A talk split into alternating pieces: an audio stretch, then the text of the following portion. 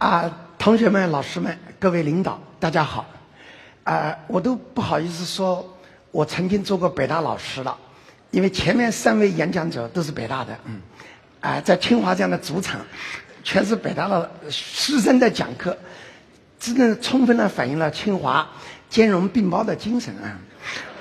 啊，虽然他的校训里没有这样说，但他校风里有一句话叫“言胜于行”，嗯。清华在用行动证明了他们正在拥抱北大。来清华演讲呢，我有个特别的啊激动和骄傲的地方。几乎我们投资的每一个企业都有清华的学生。曾经有一个同行来找我，说：“小平，你投的太多了，或者投的太烂了。比如说，据说你在清华的有一个班，一个班你就投了三个学生。确实是这样。”这是清华软件学院零七级，据说他们还是一个宿舍的，嗯，三个人，一个人做三 D 打印机，一个是做大数据政府的那种管理，一个呢是做啊煎饼果子。从 IBM 工作了五六年以后，他们这个三个人退，呃三个人就是辞职创业，这三个人的工资加起来是两百六十万人民币。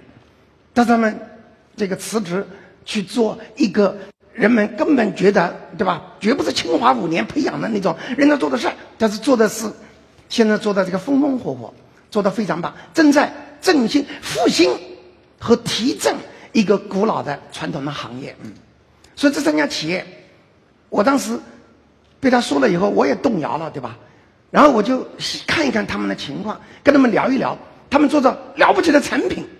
有着非常好的市场，对吧？一个比一个优秀聪明，所以说，我立刻就找到了信心。然后我就跟这个朋友说：“我说，这个你对我们这个投资的质疑，实际上一般人对投资人的质疑不理解、不相信。那不仅是害怕失败，同时也害怕成功，当然害怕别人成功。还有谁比我更加了解这青年创业者？”还有谁比我更了解创业的模式，对吧？当然，他也不可能比我更加心疼我的投资。嗯，所以这三个人，我希望相信他们能做成，能做好，能做大。但是，就这三个人，也反映了今日中国创新创业的一个时代的现象。这就是中国一代青年人、一代创业者正在国家政策的鼓励下，正在社会环境的改善下。正在整个观念意识的一种变革下，一代创业者正在中国大地上啊，追求着他们的梦想，拥抱着他们的机会啊，施展着他们的才能。我们呢，这个基金作为一个小小的拉拉队，嗯，打边鼓的啊，这个愿意跟他们走一程，共同追求梦想。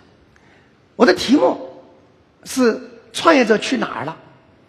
因为受湖南电视台《爸爸去哪儿》的启发，对吧？我们准备也做一个节目，叫做《创业者去哪儿了》。为什么有这个问题呢？就是刚才所说的，人们对创业是有疑问的，人们对这个辞职，对吧？放弃那种稳定的、呃优厚的啊那些这个条件、那个报酬，去扑入一个不知的一个世界啊！真的，大家都有这个忧虑，所以。你大学毕业去工作很正常，对吧？刚才张天一就说的很清楚。这证明大学毕业你去创业，而且是做米粉、做煎饼果子，对不对？或者做一个难度很高的 3D 打印、难度很高的这个虚拟现实，你周围的亲人、同学、朋友、好心人，包括坏心人呢，他们都会怀疑你，都会质疑你。所以我在这个问题，我经常在想：国家号召，对吧？大众创业、万众创新、草根创业。那么，创业者们经过了一段时间的奋斗，他们去哪里了？这是我要讲的一个主题。因为十年来，或者从九六年开始，我从新东方创业，我去哪里了？我来清华讲坛了啊。那么那些创业者去哪里了？啊，我想有七个出路，你知道吧？为什么叫通往罗马的七大七条大道？叫英文一句话叫 “All roads lead to Rome”，所有的道路。通向罗马，罗马在这里意味着 home，对吧？家庭，意味着 destiny，归宿，意味着 success 成功，意味着我们的目的地。这个我从第七讲解倒计时。嗯，第一就是上市。嗯，上市呢是所有创业者共同的梦想，毫无疑问。上市也意味着创业者的阶段性成功。上市意味着创业者毫无疑问得到名，对吧？毫无疑问得到财富，毫无疑问呢得到了这个尊敬，毫无疑问创造了成功。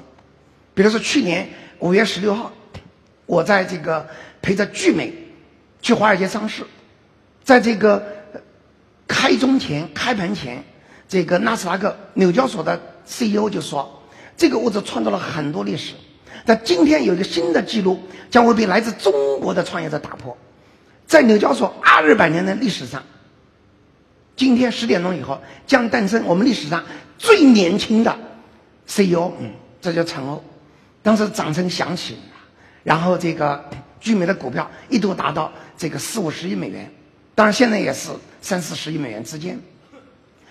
上市是一种成功，但是毛主席说过啊，夺取全国胜利只是万里长征走完了第一步。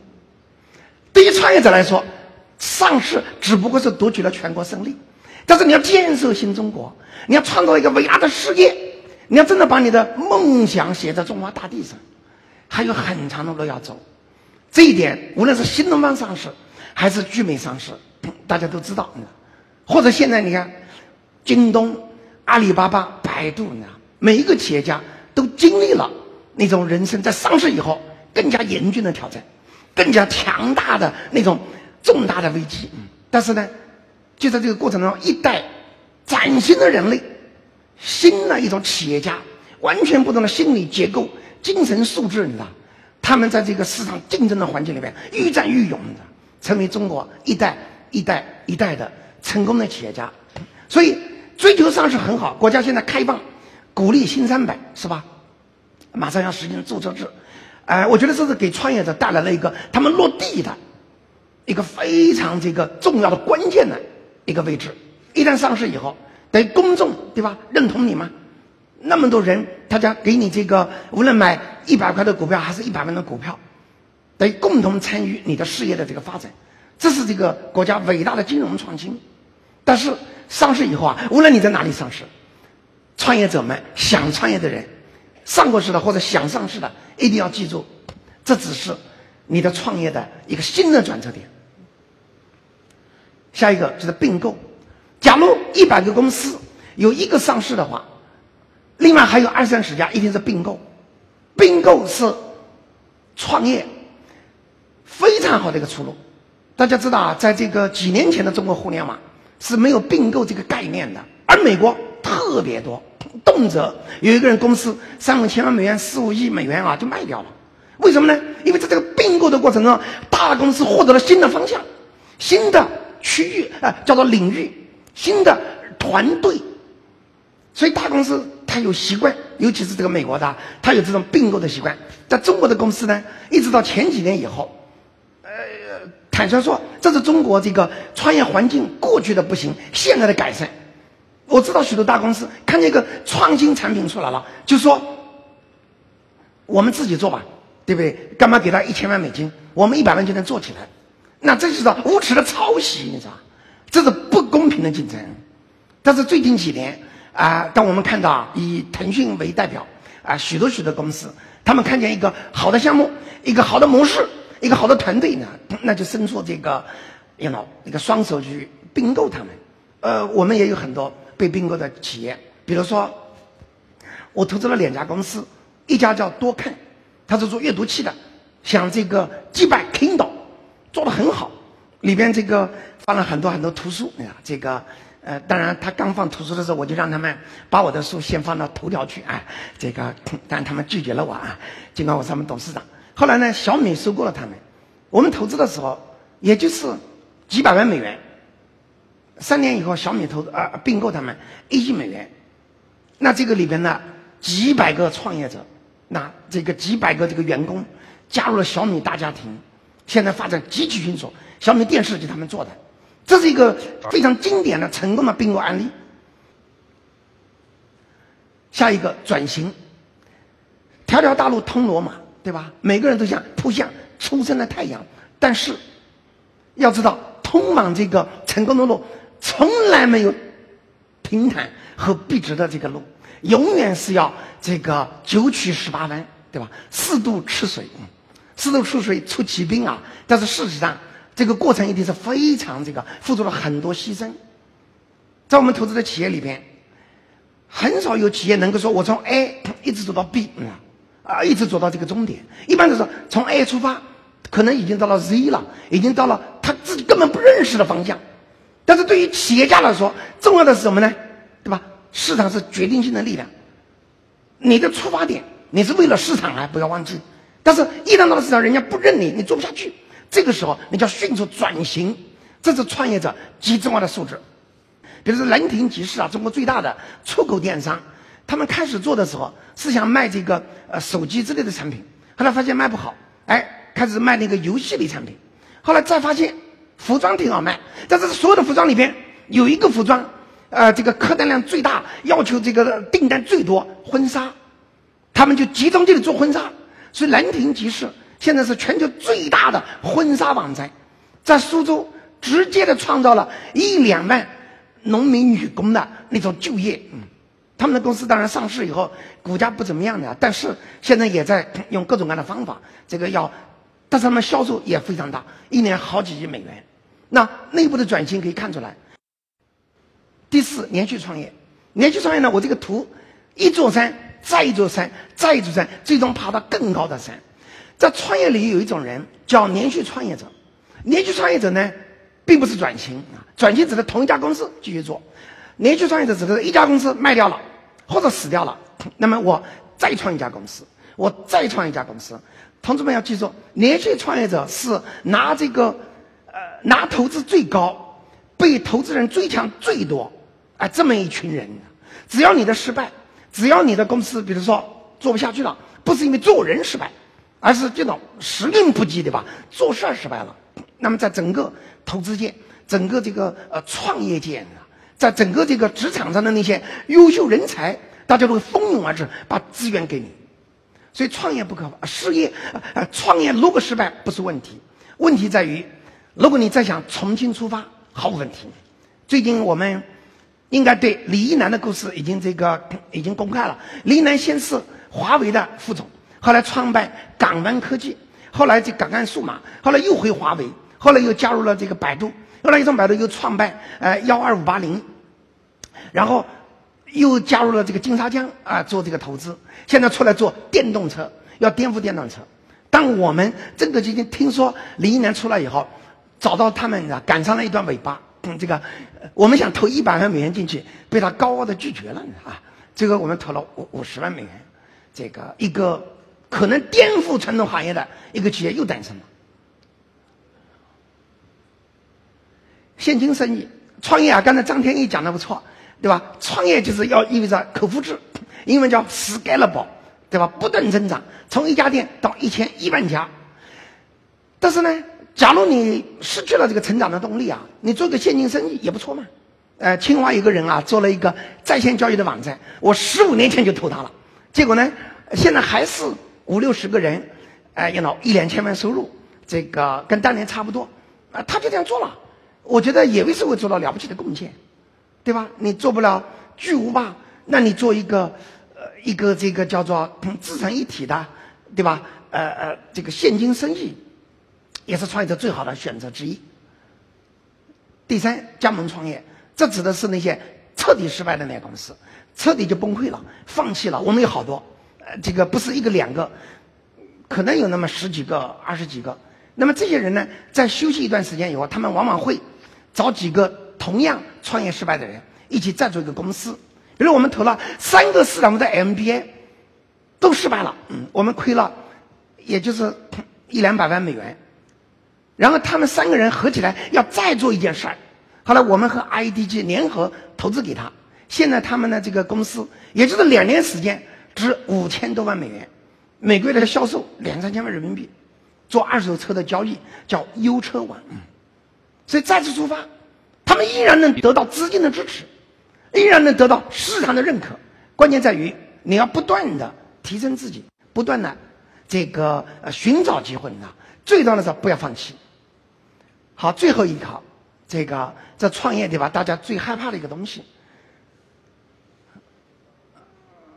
这创业失败怎么办？因为像这个张天翼的呃父亲看见张天翼去做米粉，创业失败怎么办？创业失败，我继续做福乐堂，我就做一个嘛，做不了一百个做一个，对不对？我天天吃湖南米线，对不对？哎，味道还很不错，嗯。创业者真的最后，假如你经过了种种努力失败了，回去打工啊，回去工作，back to work。我看不到有什么不好。我们投了一家公司啊，康奈尔的学生会主席叫思维，他办了一家留学网站，失败了，他坚持了好久还是失败了。这个新东方留学网站请他去做 CEO 了。